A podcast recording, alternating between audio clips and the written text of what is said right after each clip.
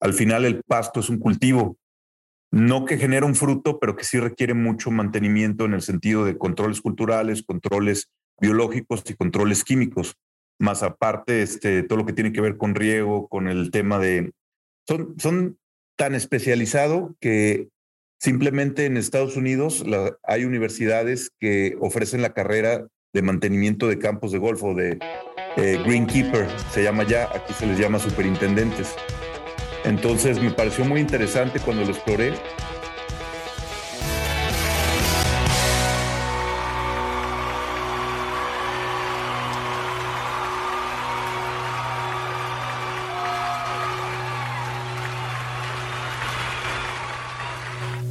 Bienvenidos a Grotitanes. Qué gusto estarlos saludando en, esta nueva, en este nuevo inicio de semana.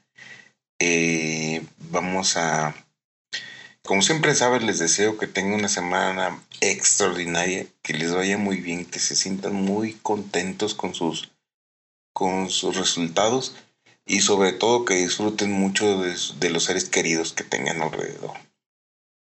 Hoy vamos a tener un, un episodio en donde vamos a conocer un poquito de la industria que es de los campos de golf, cómo se considera un cultivo y este cultivo tiene que ver con, con actividades que normalmente hace un agrónomo y todo lo que genera, toda la industria que se genera a partir de, de los campos de golf. Vamos a escuchar un poquito a nuestro amigo Lázaro González que nos va a platicar su trayectoria, como siempre, nos va a platicar este, todas las veces y todos los emprendimientos en los que ha participado, eh, lo que hace continuamente cómo él se prepara para, para emprender y cómo da seguimiento a sus proyectos y, cómo es que llega a este, a este negocio que son los campos de golf.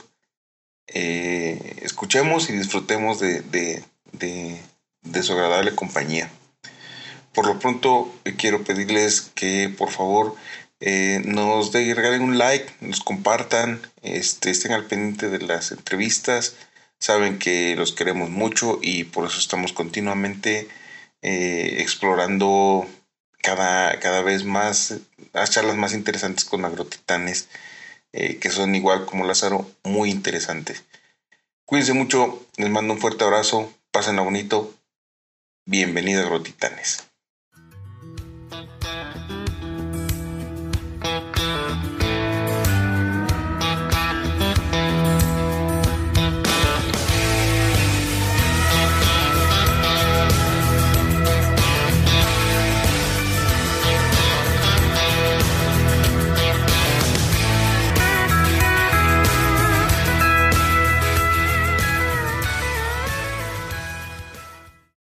¿Qué decías que, le ibas a preguntar a Lalo, a, este Sergio?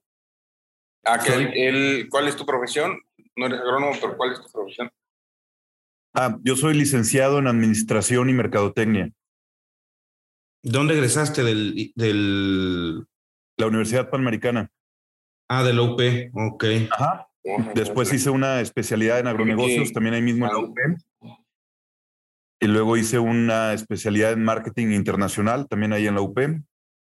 Y luego tomé un agribusiness seminar en Harvard, en Estados Unidos. Y este, ¿qué más he hecho en tema educativo?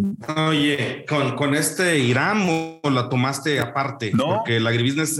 ¿eh? Irán y con Paco, con Paquito ah. Mayorga, Irán, nos fuimos los tres en el 2013. Estuvo muy Órale, el, el Irán es todo un personaje, ¿eh? Sí, sí es. y es buen amigo. Buen amigo, buen, buena bestia, dijeran por ahí. Exactamente. Y nos vemos seguido porque coincidimos en una organización de empresarios que se llama EO. EO es Entrepreneur Organization, está a nivel mundial. Estamos en 60 países, somos 16 mil miembros. Este, y bueno, pues todos estamos como, como muy enfocados en, en tres cosas. Cómo ser mejores personas, ser mejores miembros de la comunidad, mejores empresarios y mejores miembros de la familia. Sí, fíjate que el IO lo, lo, lo escuché mucho con este. Con Pancho Mora, exactamente, pero yo lo escuché antes con este Daniel Marcos. Daniel Marcos, pues ya ves que es este eh, IOWER, ¿no? Que le llaman. Entonces, este, y Daniel también un tipazo, tipazo. Sí, un tipazo. Ya ha estado en el, en no sé si, bueno, en el podcast ya estuvo él. Ella estuvo también en un, en un, este, un café agrotitán. O sea, creo que eh, eh, la filosofía de Lee Ower es como, como, yo lo veo así, cómo darle gracias a Dios a la, a la comunidad por medio de algo que te bendijo más que los demás, que es el dinero, ¿no? O sea, a final de cuentas, creo que eh, el tema del dinero es un tema muy especial, pero lo ven como desde un punto de vista de cómo ayudar más por medio de, de, este, de este factor, ¿no? Sí, pues es un, un 360, ¿no? Eh, entendemos que la vida es mucho más que los negocios, es la persona y, y la familia. Entonces, en la medida que podamos eh, equilibrar esos tres puntos y contribuir a la comunidad, pues eso también nos inspira pues a seguir creciendo y, generar empleo. Yo siempre he pensado, por ejemplo, que de la mejor arma contra la delincuencia es el trabajo. Entonces, generar trabajo, generar empleo, la gente está ocupada, le ayudamos a que tenga una mejor calidad de vida, pues no va a estar pensando en crimen o en otras cosas y la sociedad se mantiene más este, unida. Y aparte, eh, en ese tema de, de, estar más unido, o sea, es dignificar el trabajo, ¿no? Dignificar el trabajo siempre es una parte bien interesante también, ¿no? Más que el trabajo, la persona. O sea, bueno, la persona. A través del trabajo, generar esas oportunidades. ¿Para qué?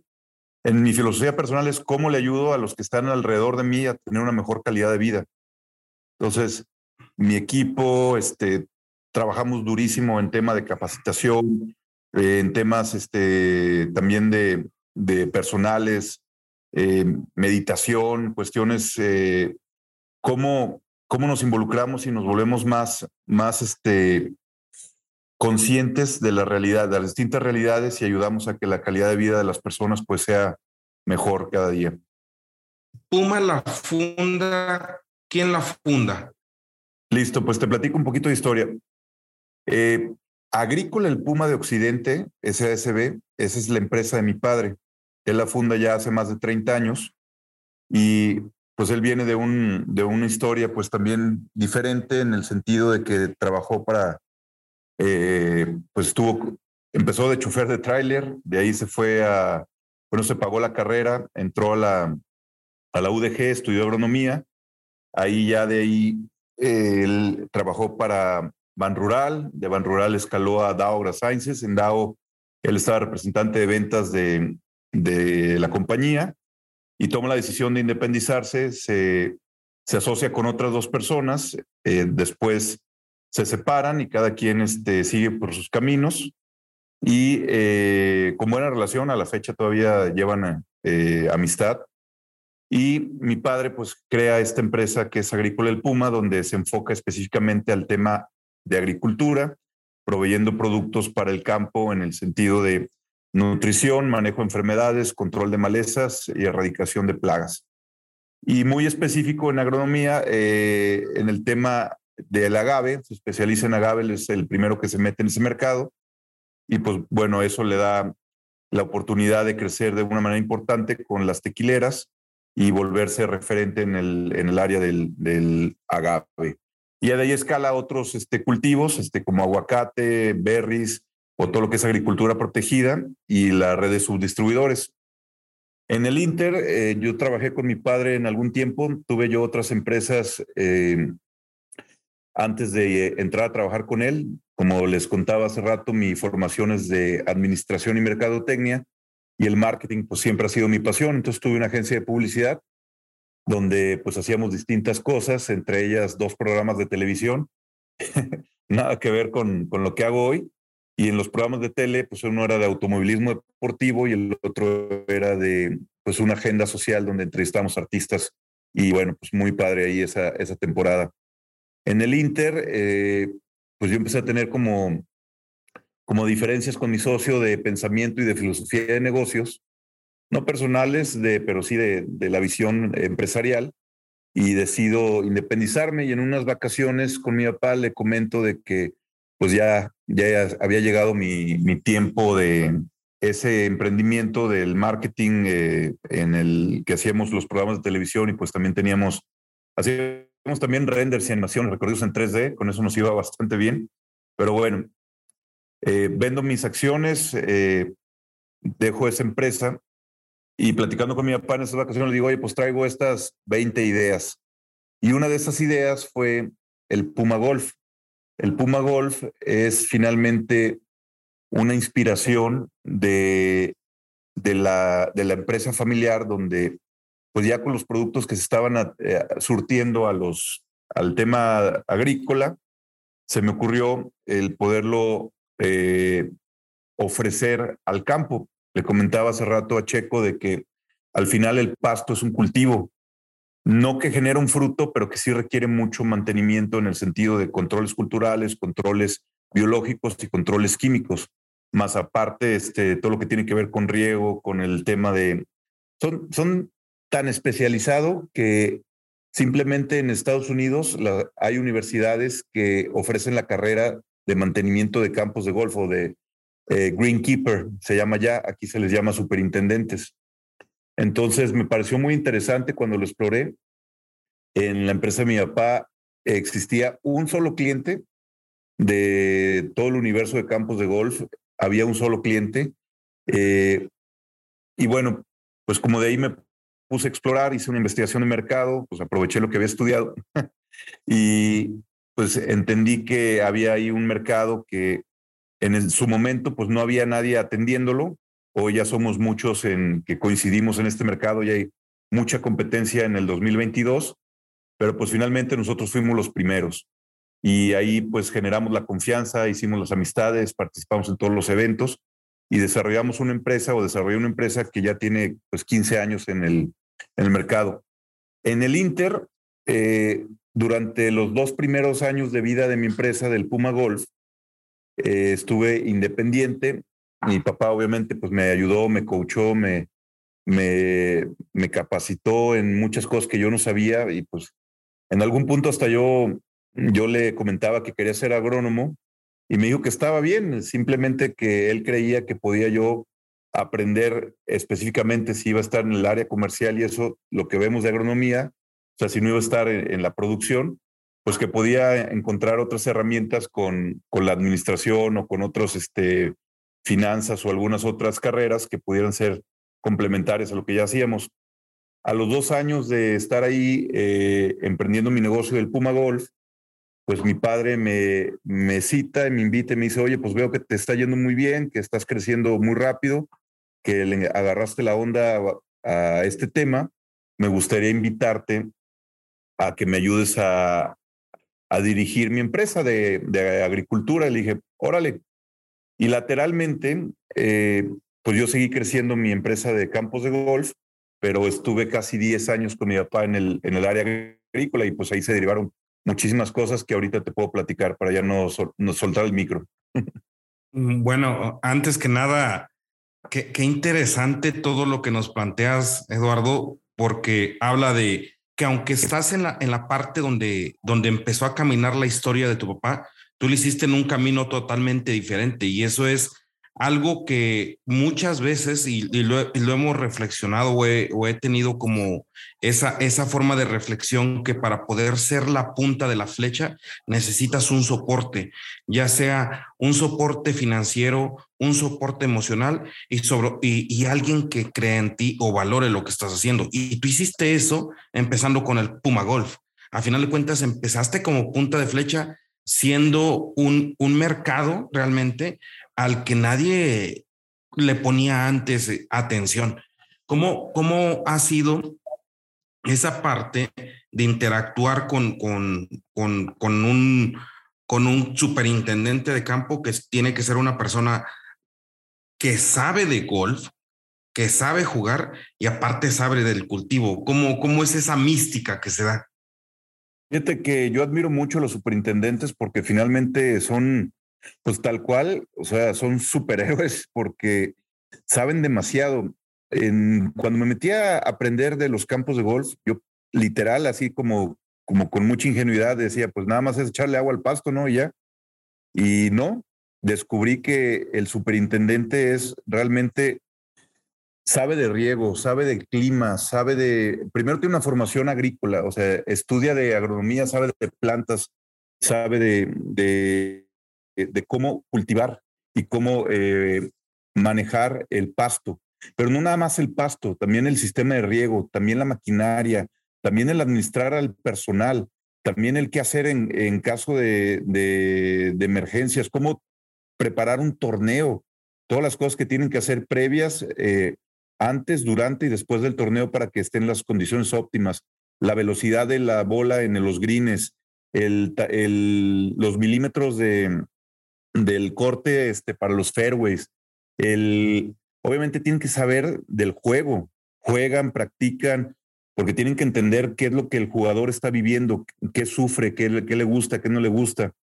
Tienen que saber de las temporadas, cuándo entra el pasto en dormancia, cuándo entra este, qué tipo de pasto tienen que hacer, cuándo tienen que hacer el overseeding, cuándo tienen que hacer el sand trap, que es el, el, el volver a, a, poner arena este, en, el, en el pasto. O sea, tienen un conocimiento tan profundo que de verdad, o sea, a mí me, esa interacción con ellos, yo llegué con una cachucha de estudiante, o sea, porque pues, no sabía que era tan, tan complejo y tan, tan, la dimensión del tamaño del, de la experiencia y del conocimiento que requiere un superintendente para manejar un campo de golf es al nivel eh, de, de, cualquier agrónomo que está en un cultivo intensivo eh, que pueda ser de hortaliza o de aguacate o de agave o de lo que sea, es muchísimo, muchísimo el, la, el conocimiento y la experiencia que requiere un superintendente. También lo otro que también se me hace bien interesante de, de esta posición de, del, del superintendente de campo es que también son muy plagosos los, los cultivos. O sea, son, o bueno, como tal, el, el campo y que tienen que estar con la, o, ya sea en el desierto cuando vas a, a, a, ¿cómo se llama? A la Baja o a Sonora o en, o ya sea en la mera playa cuando vas en, a Vallarta o Acapulco. En Estados Unidos también el mismo tema de, de, los superintendentes o más que nada el tema del campo de golf es casi tan, tan grande el mercado como, como las hortalizas en México. ¿Cómo, ¿Cómo convivir con eso que es tan grande, pero al mismo tiempo tan quisquilloso, porque si algo tienen la parte es que tienen que tener un margen de control de todos los gastos súper escrupuloso, ¿no? Sí, eh, finalmente te digo, el superintendente es, es un administrador de todos los recursos finitos que hay disponibles para el campo. ¿Cómo convivir? O sea, los campos de golf, para que te des una idea, en Estados Unidos hay cerca de 40 mil campos de golf. Entonces, multiplícale por eh, 100 hectáreas promedio este, por campo, pues estás hablando de 400, de 4 millones de, de hectáreas de, de, pasto que requieren una cantidad de, impresionante de agua, que requieren una cantidad impresionante de cariño, o sea, porque allá aparte tienen nevadas entonces tienen que estar haciendo como todo eh, muy, muy, muy profesional. Aquí en México, el mercado es pequeño. Si lo comparas contra Estados Unidos, estamos hablando de que hay cerca de 300 campos en todo el país.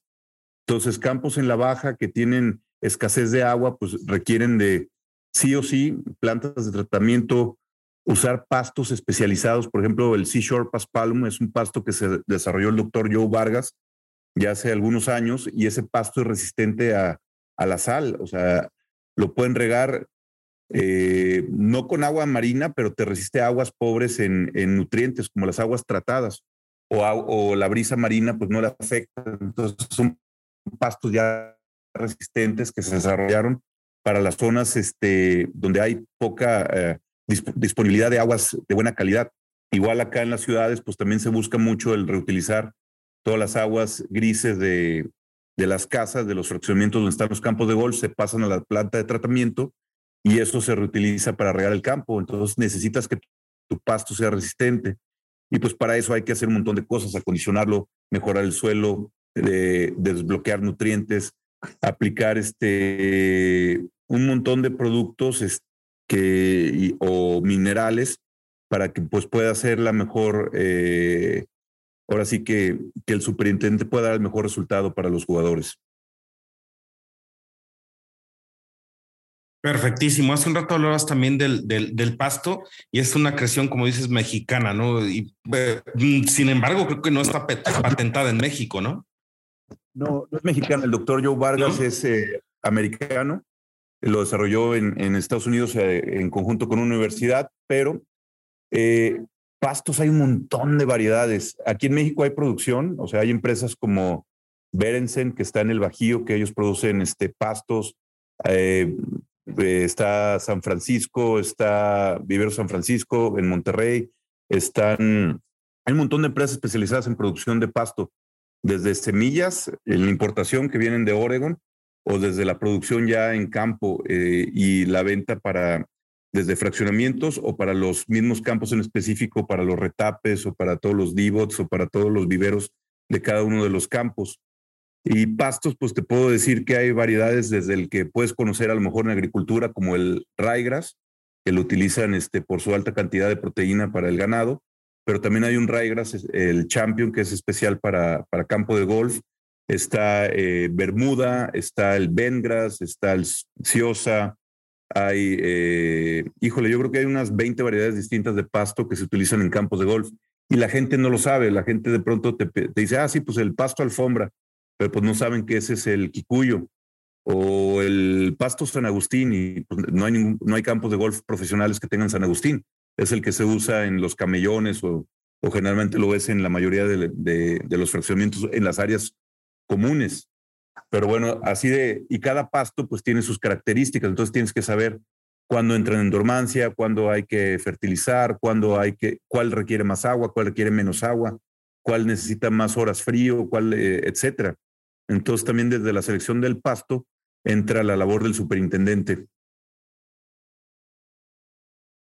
Interesante eh, el tema porque a final de cuentas es también una parte de ser mm, sustentable, ¿no? Porque el, uso de las aguas grises para tratar eh, de ocupar esa agua en un, en un campo de golf es algo también que en determinado momento no se percibe y es parte de la de la sustentabilidad social que debe tener los accionamientos. Con esta situación, mi estimado, quisiera preguntarte eh, cuántas, cuántas veces te ha tocado eh, tener o te permite tener errores en este tipo de manejo de campos, sobre todo porque es, eh, yo creo que una de las, de las, de los lugares donde una, equivocación puede costar, muchísimos pesos. Sí, se me ocurren varias y este, ejemplos. Alguna vez, eh, algunos han sido maldosos, o sea, trabajadores que, que salen molestos o, o tienen ahí conflictos con, con el superintendente o en el campo y pues les hacen, pues no le puedo llamar travesuras porque son costosos. Por ejemplo, le echan de donde están los lagos, donde normalmente de, los lagos se ponen eh, la línea principal de donde la bomba jale el agua para regar el campo. Entonces alguna vez sí me tocó, eh, para no decir dónde, pero un campo que lo quemaron por completo porque un trabajador molesto le echó eh, herbicida en el, en el lago de principal y pues les quemó todo el campo, imagínate. Y ese no fue un error, pero errores, o sea, pueden suceder un montón de cosas. Se truena la línea de, la tubería cuando la presión está mal balanceada y pues eso genera daños en, el pasto o en las áreas, este, empieza a ser inundaciones, las pérdidas de presión. Em, ¿Qué más ha pasado? pues ahorita me vienen a la mente esas dos, dos ideas. Mira, yo, yo pues regularmente pienso en un campo de golf y, y pues solo, solo pienso pues en que van personas a, a pegarle con un, con un palito, una, una pelotita, ¿no? Y todo lo que, todo lo que genera un campo de golf está bien interesante.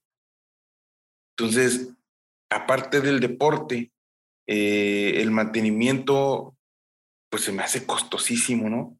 O sea, Dependiendo contra qué lo compares, porque también la agricultura tiene su, su chiste. En el sentido de los campos de golf, eh, aporta muchas cosas, aporta convivencia familiar, porque la gente tiene un espacio donde puede ir a pasar tiempo con su familia, con sus hijos. Tienes el, el área social con el club, tienes el gimnasio, tienes el, eh, las albercas, tienes clases. O sea, un club al final ofrece un montón de, de beneficios a la sociedad, genera un montón de empleo. Simplemente para el mantenimiento del campo, eh, un campo de 18 hoyos necesitas entre 80 y 100 personas que llevan la jardinería, que llevan el, eh, el cuidado de áreas que, que permiten que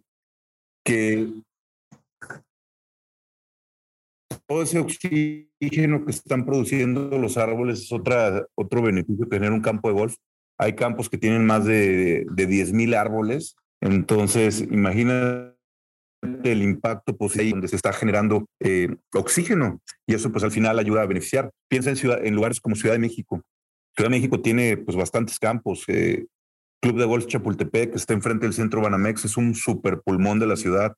El Club de Golf México es otro pulmón que está ahí al lado en el Churubusco. Cada campo que pienso en, en todos los lugares, lo bonito es todo lo que, lo que traen de beneficio al, al, al medio ambiente en el sentido de que están produciendo como te digo, son pulmones para, para la ciudad o para los lugares donde se encuentren. Además de toda la atracción que traen de generación de empleos, de no solamente el área de jardinería, todo el área administrativa, todo el área de servicios, todo el área de los maestros que dan las clases.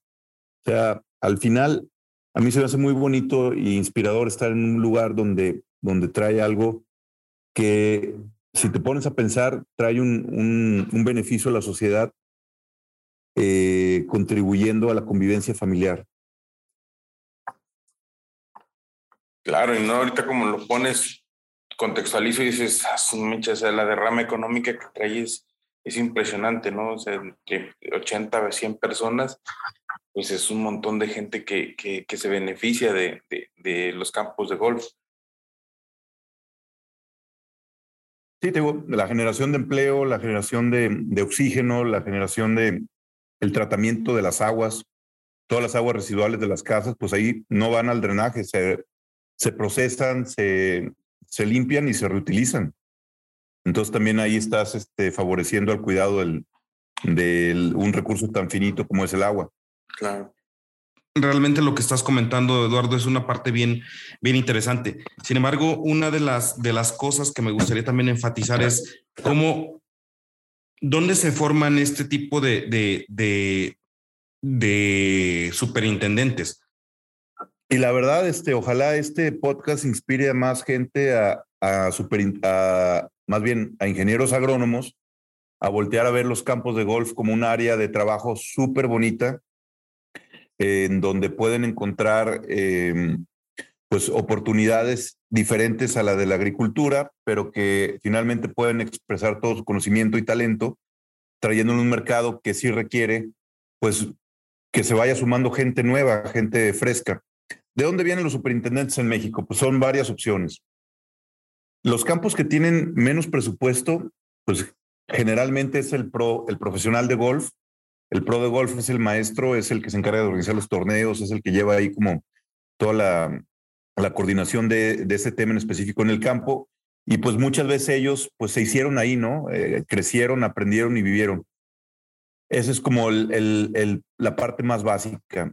Luego vienen los ingenieros agrónomos, pues ya de universidades como, Chapingo, como la Narro, como el CUCBA, como etcétera, que eh, pues tuvieron el, el aprendizaje del manejo de cultivos, pero además es, algunos de ellos tuvieron la oportunidad de trabajar en otros países, principalmente en Estados Unidos. Entonces llegan ellos con experiencia de haber trabajado en California, en Chicago, en, en Oregon, en Florida, en Arizona, lugares que tienen pues, más de mil campos este, en cada una de esas ciudades que mencioné. Y eh, pues van, trabajan allá, aprenden y regresan a México con esa experiencia. Y, por, y la tercera es, pues ahora sí que extranjeros que vienen ya, de, hay una cantidad eh, importante de superintendentes extranjeros. Por ejemplo, en la zona de los cabos ah, te encuentras eh, algunos que vienen de, de Estados Unidos, otros que vienen de Nueva Zelanda, otros que vienen de Europa, Eh, los de Europa te los encuentras algunos españoles acá en, en la zona de Riviera Maya, etcétera. Entonces te das cuenta que se están trayendo talento de otros países porque aquí en México pues ha costado trabajo el desarrollarlo. ¿Y qué sucedió? Que la asociación, hay, una, hay un organismo aquí en México que se llama la Asociación de Superintendentes de Campos de Golf de México. Entonces, esta asociación lo que ha hecho en los últimos años es acercarse a Chapingo y han estado desarrollando ya como eh, pues seminarios o, cursos independientes donde tú como agrónomo eh, ya tienes una, una base de, conocimiento, pero al tomar estos seminarios diseñados especialmente para campos de golf en México, recibes herramientas para poder aspirar o, ser seleccionado para una oportunidad de trabajar en un campo de golf. Ahora, también muchos agrónomos han entrado como asistentes. Entonces, un superintendente que ya tiene la experiencia y, en, el manejo de un campo de golf puede ir entrenando a una nueva generación de agrónomos para que pues suplan su trabajo, porque pues al final pues todo llega a, su, a su fin, ¿no? Todo tiene un tiempo entre que pues me ha tocado en todos estos años, en estos 15 años me ha tocado superintendentes que se jubilan, superintendentes que desafortunadamente pues pierden la vida eh, y pues bueno, eh, por, por edad, o sea, porque ya este, pues, se hacen viejos en los campos de golf y, y pues no, no está habiendo este, quién lo sustituye. Entonces sí hay una falta importante de, de un, relevo, generacional eh, y pues que se siga desarrollando esto. Entonces Chapingo ya es una opción a través de la Asociación de Superintendentes. Están eh, eh, lanzando estos diplomados donde te capacitan y tienes una, un entrenamiento pues ya específico en, manejo de campos de golf. Entonces, ya eso ya empezó.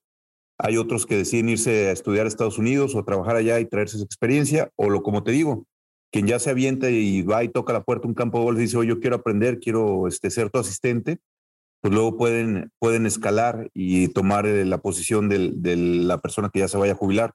Este año se jubilaron tres, y pues ya, ¿quién, ¿quién entró en sus posiciones? Pues muchos de los que eran asistentes de otros superintendentes en otros campos y fallecieron dos. Este, el mercado es chiquito, son 300 campos en todo el país, pero pues no deja de ser una, una oportunidad este, buena para un agrónomo. Para que te des una idea, un superintendente, pues como el básico, puede ganar unos 30 mil pesos mensuales y el que eh, veo que más gana o los que más ganan, he llegado a ver que ganan hasta 10 mil dólares al mes. Entonces, pues no está mal pagado. Creo que es una buena oportunidad y pues sí falta talento ahí para traerlo. La verdad es que el, capítulo se tornó en, dar esa, oportunidad de compartir.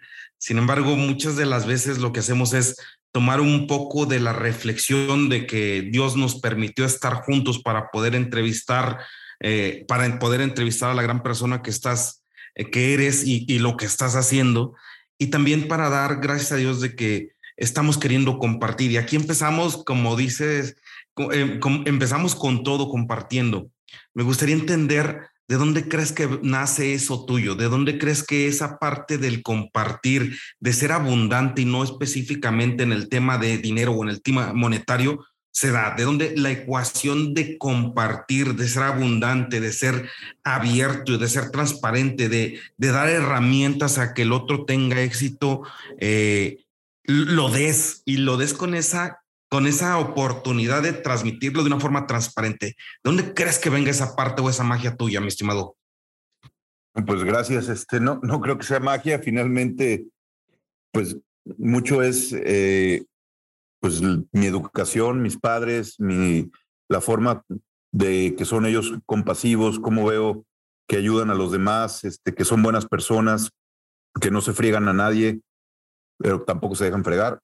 Este, pero son gente que pues, me inspiró, mis amistades eh, también me inspiran, me he rodeado de gente que, que pues admiro, que me aporta, que que me hace cada día reflexionar en, ser una mejor persona, en compartir, en, entender que pues todos somos al final, eh, en cierto grado, pues hermanos, en el, en el sentido de que somos humanos, compartimos este planeta, somos corresponsables de, de cuidarlo, de, de, respetarlo y de hacerlo o dejarlo un poquito mejor de, de como nos, nos tocó.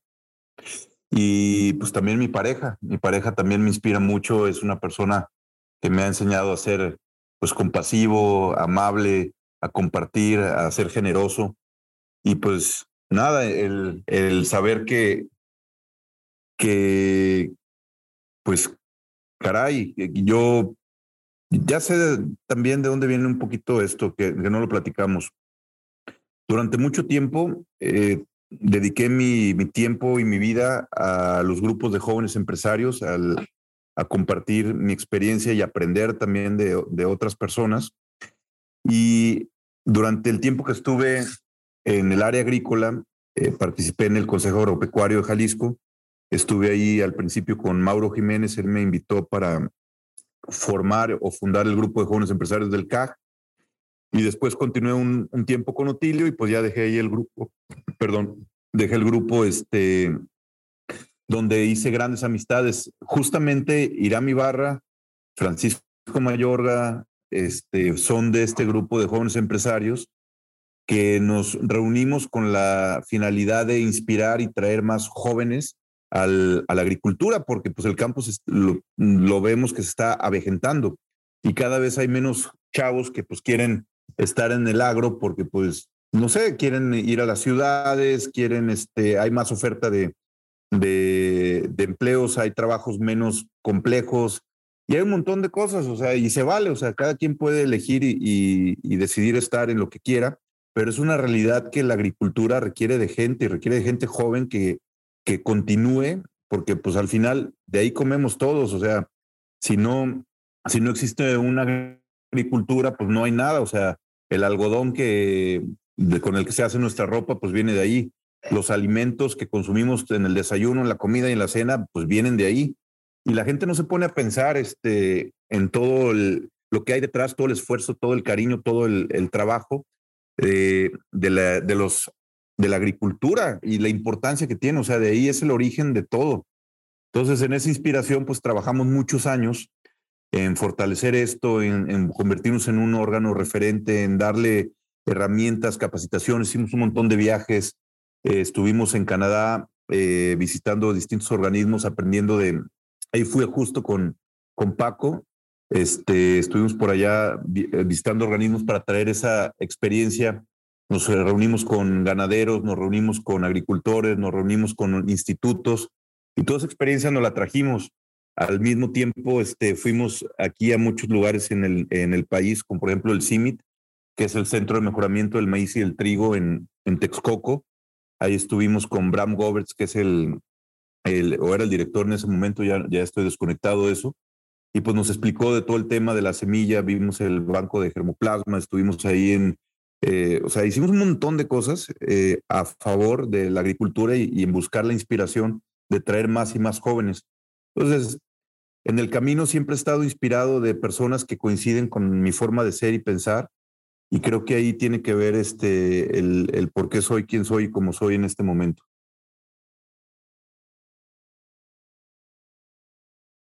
Hablas de, de, tener esa interacción tan, tan, tan fuerte, de poder coadyuvar, de poder mejorar, de poder organizar. Pero viene de un factor bien interesante todo eso, mi estimado, que es la comunicación. La comunicación efectiva es algo que genera ese vínculo cercano y sobre todo ese, ese vínculo de transparencia. ¿Cómo has podido eh, ordenar eso para que sea tan, tan, tan bueno y tan durable? ¿El tema de la comunicación? Sí, el ser, el comunicar y el comunicar de una forma efectiva, porque eso a final de cuentas, el hecho de que tengas esa gran, eh, gran forma de poder comunicar, transmitir, buscar para poder seguir transmitiendo, eso debe de ser un, un, factor crítico tanto en el crecimiento, en el mantenimiento y en el nacimiento de una empresa o un emprendimiento, ¿no? Pues ha sido a través del estudio, estudiar, estudiar, estudiar, perder el miedo a hablar en público. Me han tocado muchas oportunidades eh, en estos últimos 20 años. Desde los 20 años estoy en el tema de empresarial, hoy tengo 40 y pues me dediqué mucho tiempo a eso, a, a aprender de los demás, a escuchar, a ver, a encontrar pues cursos, momentos o retarme y sobre todo lo que más me gusta es salir de mi zona de confort. O sea, cuando me siento cómodo, siento que no crezco y no avanzo, entonces busco oportunidades que me reten. Y en esos retos, pues te platicaba del Consejo Agropecuario, de la fundación del grupo, pero antes de eso estuve en el, en el, como presidente de los jóvenes de la Cámara de Comercio. Hicimos también un montón de cosas en el, comunicando y, compartiendo la cultura empresarial. Le platicaba Checo que para mí una de las eh, cosas que más eh, he encontrado para combatir la, delincuencia es a través del empleo. ¿Y cómo generas empleo? Pues a través de las empresas. ¿Y cómo generas empresas? Empresas, pues inspirando a más personas. Y me costó mucho trabajo también entender, porque pues, al final yo era muy romántico en el sentido que, que yo quería que todo el mundo pues fuera empresario, pero pues no es para todos. Y no lo digo en mala onda, lo digo en el sentido de que pues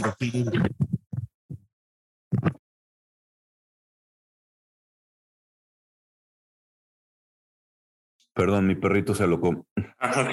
Hizo tomar el micrófono también, no te preocupes. Quiero platicar.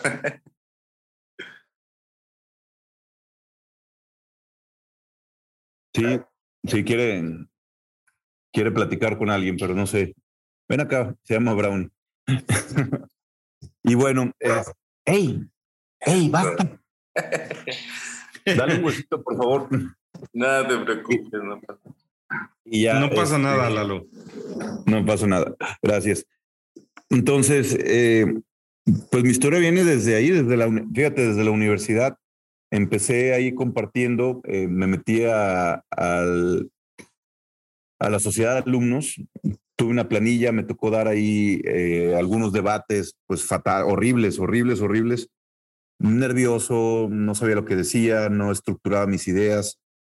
Entonces, pues fueron como mis pininos en el sentido de, entrar a ser alumnos. Perdimos el, la primera, la primer periodo. En, el segundo, pues armé un equipo mejor y pues ya ahí nos fue, eh, ganamos, hicimos un montón de cosas por la universidad, nos tocaron ahí colaborar con el TEC de Monterrey, hicimos muchas cosas en conjunto, organizamos eventos, conciertos, etcétera.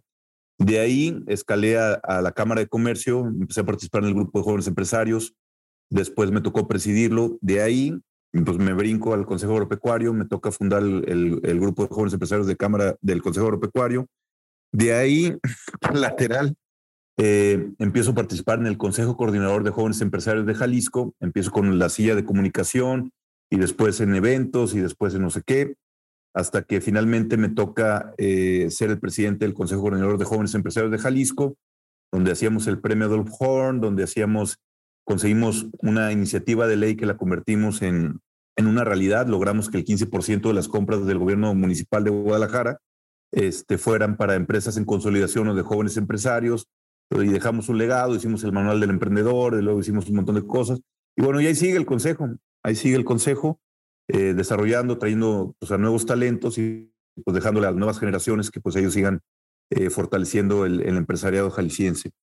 Y eh, de ahí me entro o estoy en, eh, en IO, en Entrepreneur Organization, donde pues, te he contado un poquito de ellos y me toca ser presidente en dos ocasiones de, de la organización del capítulo de Guadalajara. Y, ahí ya dije, pause. Ya tengo muchos años este, trabajando en esto, necesito enfocarme más a la empresa. Ahí fue cuando decido independizarme en el sentido de pues darle las gracias a mi papá de la oportunidad de haber sido el director general de su empresa, mientras lateralmente yo seguía creciendo la mía y pues por un tema de filosofía de vida y de, ahora sí, de, lo que me inspira y que lo que me da más, eh, eh, pues ahora sí que alegría, pues estar en los campos de golf. Lo disfruto muchísimo, mi oficina es la naturaleza, eh, viajo por todas partes, este, aprendo cada día cosas nuevas y pues seguí con eso y luego pues mi camino de emprendedor me trajo a hacer nuevos negocios. Ahora en pandemia, en conjunto con mi esposa, eh, hicimos una empresa nueva que se llama Lobeltex, que es una empresa de tapices europeos para eh, cubrir muros interiores de casas, departamentos, hospitales, este, hoteles. restaurantes, etcétera. Y pues estamos muy, muy, muy, muy, muy, muy emocionados. Porque pues hacer todo, ¿no? Desde importar un contenedor, este, desarrollar el mercado, ir con arquitectos. Ir. Entonces empecé y pues me inspiré eh, mucho porque me gusta, me gusta bastante el, crear cosas. El, y en el camino hice muchas empresas que tronaron, o sea, que pues perdí dinero, que me sacaron canas, que me dieron dolor de cabeza, pero pues me dieron experiencia. Y lo veo como con mucha gratitud el, el hecho de haber vivido esas experiencias y ahora poder estar continuando en, en nuevas este, aventuras. Noto, mi estimado, que cada de cada proyecto que hablas, hablas con una sensibilidad de, de, de una emoción casi, casi como si hubieras eh, empezado tu primer negocio.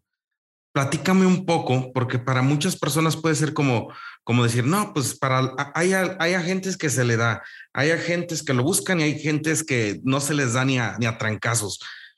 ¿Cómo descubriste esa parte de poder decir, creo que puedo hacer este y puedo hacer este también y puedo hacer este también, este otro y divertirte en el proceso? Porque realmente es eso, ¿no? Es divertirte dentro de un, de un, de un lugar que va a retarte a ti a quitarte de la zona de confort, ¿no?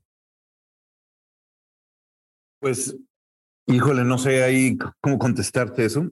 Este, creo que cada, cada nueva empresa la veo como, como si fuera un bebé, como si fuera un hijo. Me eh, le dedico todo el tiempo, le dedico toda la energía, pero sobre todo le dedico, pues ahora sí que mi, mis sueños, ¿no? ¿Cómo le puedo decir a las personas que se animen? Pues es, pues hay que intentarlo. O sea, finalmente si, si no se salen de su zona de confort, si no renuncian a su trabajo o a lo mejor a veces no lo tienen que hacer, porque cada historia es diferente, ¿sabes? O sea, la primera empresa que hice, pues la inicié sin dinero, o sea, la inicié nada más con una idea, con, eh, con una idea tal cual que, que, la fui explorando, que la fui estudiando y que la fui desarrollando, pero pues no fue con dinero, fue, fue simplemente una idea. Y esa idea pues trajo a más personas que después se involucraron en el proyecto.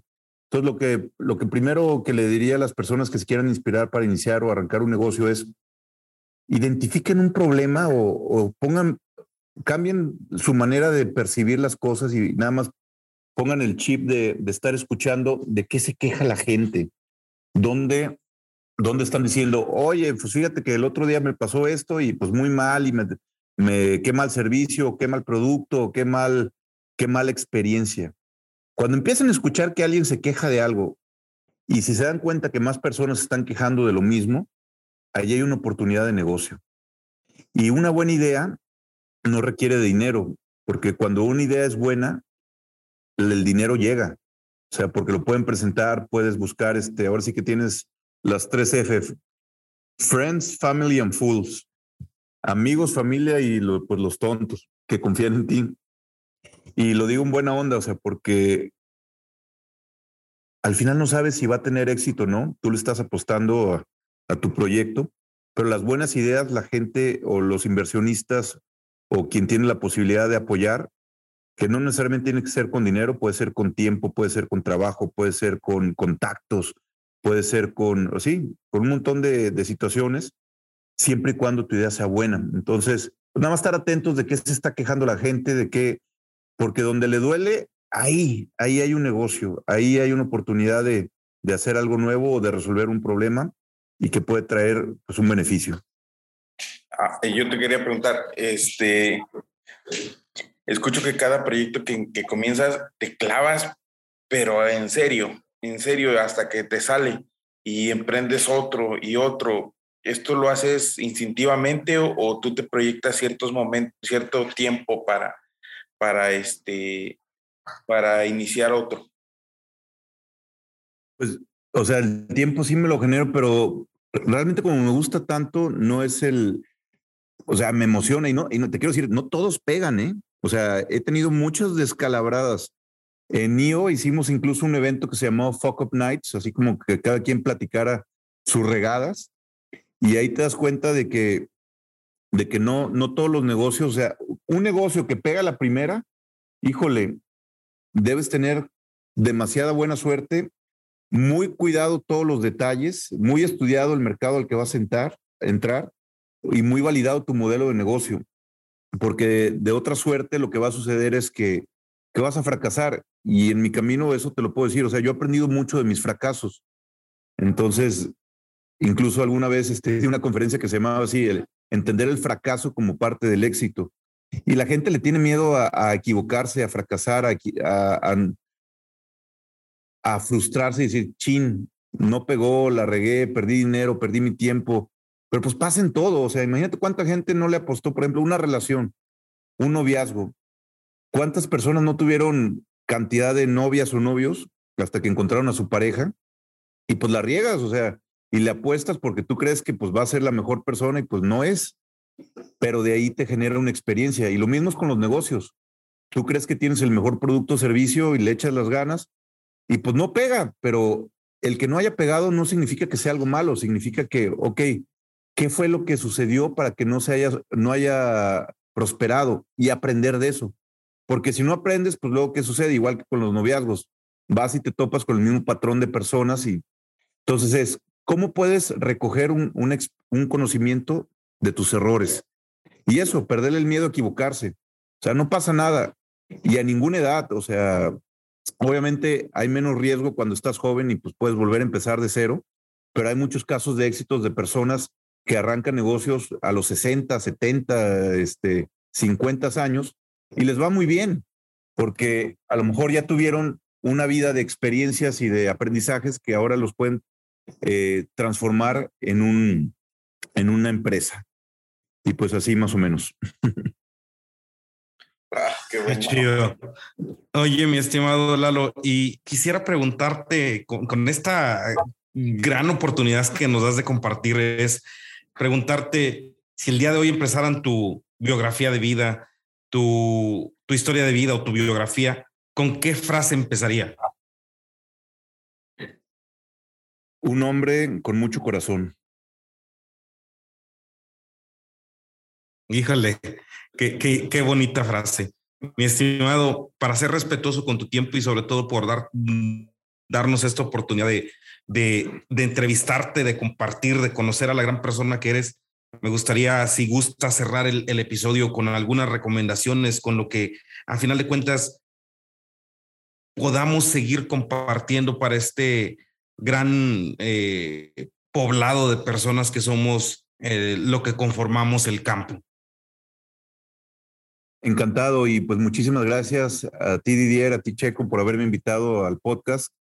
Eh, me gustaría cerrar pues buscando inspirar y decirles que falta gente joven en el campo, falta mucha gente que se involucre, que le apueste. Hay demasiadas oportunidades en la agricultura, como no tienes idea.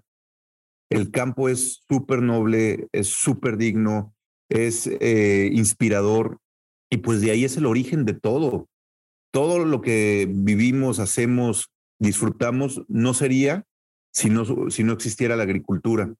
Entonces, volteen a ver la agricultura, acérquense a las cámaras, busquen personas, este, además, porque muchas veces nos reunimos con los amigos, pues echar el cotorreo y echar la cervecita y todo eso, pues está muy padre. Pero busquen nuevos círculos de amistades, rétense, salgan de su zona de confort, busquen personas que les gusten sus modelos de vida.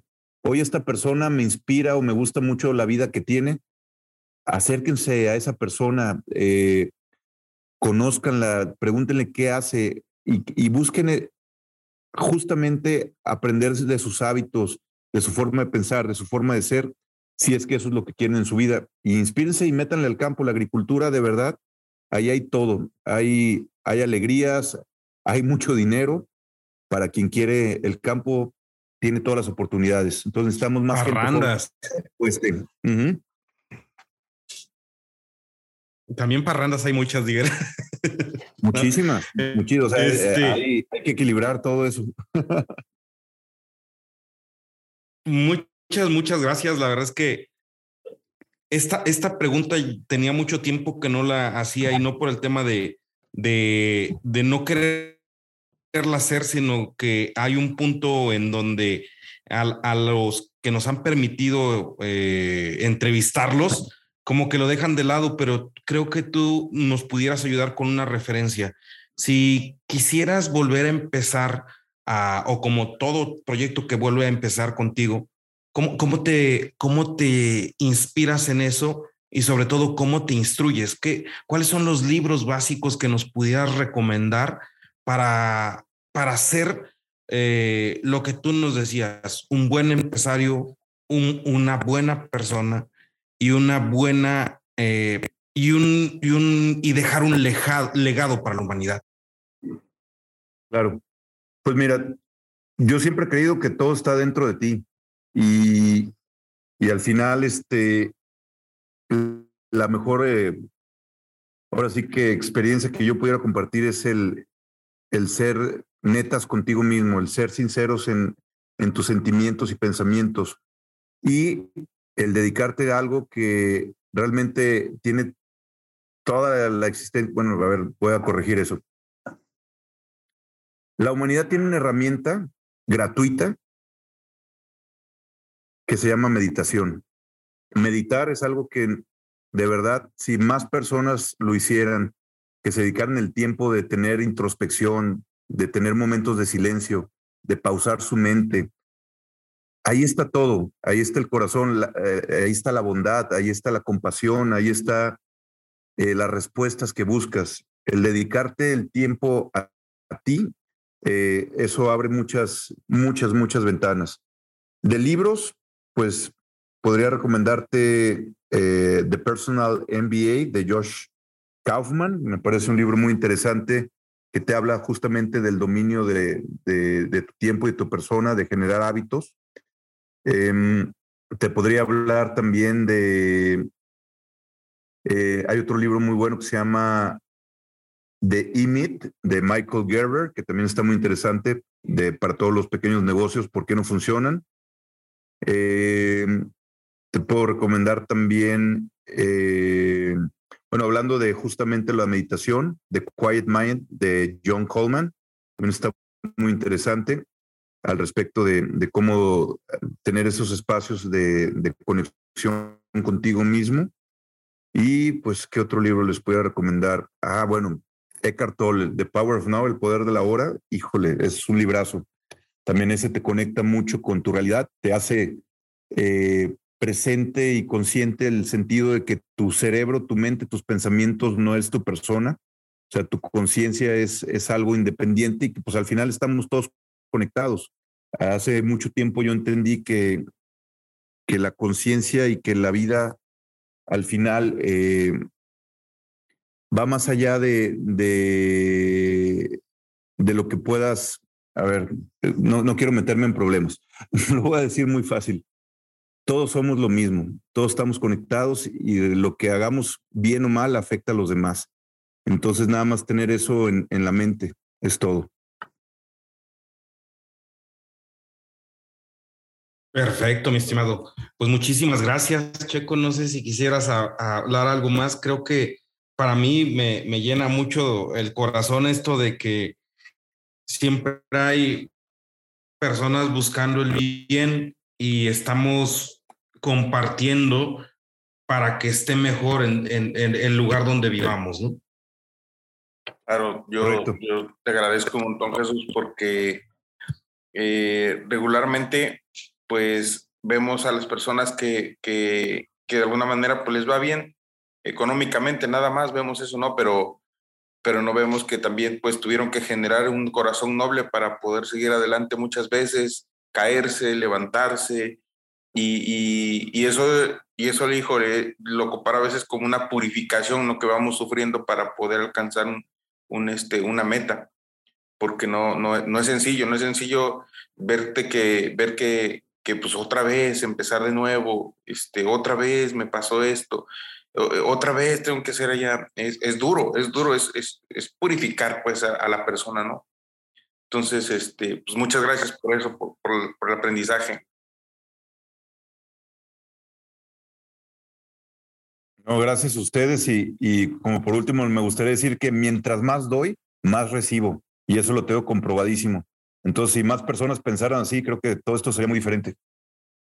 Oye, este Lalo, no sé si, si alguna, alguna vez le he dicho a mi hermano de un mensaje muy crudo, pero a final de cuentas creo que esos suceder en la realidad, que la gente con, con mentalidad de pobreza no le gusta compartir porque dice que se le va a acabar lo que va a compartir y puede ser desde el punto de vista económico, desde el punto de vista de un pensamiento, desde el punto de vista de todo.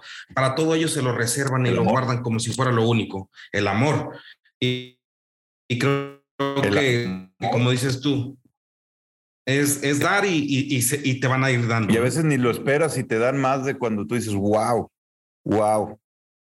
Entonces, pues bueno, les agradezco muchísimo este, y pues estamos en comunicación. Muchas gracias, Jesús. Gracias. Muchas, muchas gracias. Y la verdad es que eres un verdadero agrotitán y un agrotitán con mucho corazón, mi estimado. Gracias, Didier. Gracias, Checo. Buenas noches. Cuídate. Buenas noches. Hasta luego. Gracias. Bye.